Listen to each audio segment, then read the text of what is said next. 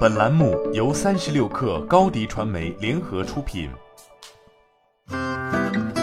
本文来自微信公众号“三亿生活”。如今虽说在国内互联网行业中，传统直播的故事已经讲完，但在海外市场的直播赛道，特别是非游戏类直播的故事才刚刚开始。在字节跳动的 TikTok 与欢聚时代的 Big Life 之前，海外市场的直播平台就只有被亚马逊以十亿美元收购的 Twitch 以及谷歌的 YouTube。可以说，在相当长的一段时间里，海外直播赛道里的秀场直播是从未形成气候的。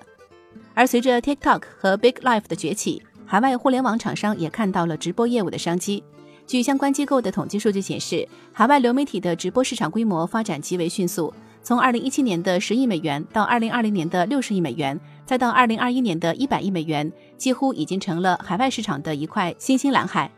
并且本质上来说，海外直播的兴起背后是互联网冲击了传统的电视网络，而成长在互联网空前繁荣背景下的 E 世代，自然更青睐通过互联网来满足娱乐需求。至于说网飞到底会要哪种类型的直播，目前尚未可知，但不过无外乎是目前海外市场的三大流派之一。其一就是 Twitch 和 YouTube 这类依然延续了海外视频流媒体的订阅模式，其二是 Big Life 这种以免费加打赏为核心，将国内直播平台的模式直接在海外本地化，其三则是类似 Instagram Live Shopping、Facebook Shop 这类的直播带货平台。如果网飞选择类似 Twitch 的付费订阅模式，基本上可以看作是目前业务模式的延续。当下网飞依然以售卖内容为主，是在用优质内容来吸引消费者成为付费用户。同理，将脱口秀、真人秀等优质综艺内容以直播的形式向用户售卖，有助于网飞止住付费用户数量下滑的颓势。而且，以 PGC 内容闻名的网飞，也有着不俗的脱口秀和真人秀制作实力，用直播的形式将其推向用户难度并不大。然而，如果采用付费订阅来推进直播业务，就相当于直播业务依旧还是视频流媒体的附庸，并未在实质上改变付费会员和视频流媒体之间存在的根本性矛盾，或许只能算是下下策。Big Life 乃至 TikTok 其实已经证明了直播打赏的模式在海外市场同样也行得通，所以唯一的问题就是网飞要如何从他们手中抢到优质的主播资源。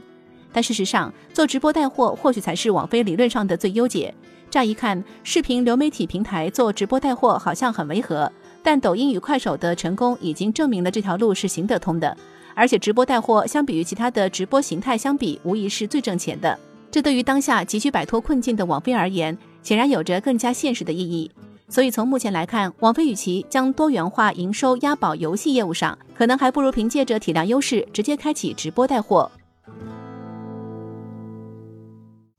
你的视频营销就缺一个爆款，找高低传媒，创意热度爆起来，品效合一爆起来。微信搜索高低传媒，你的视频就是爆款。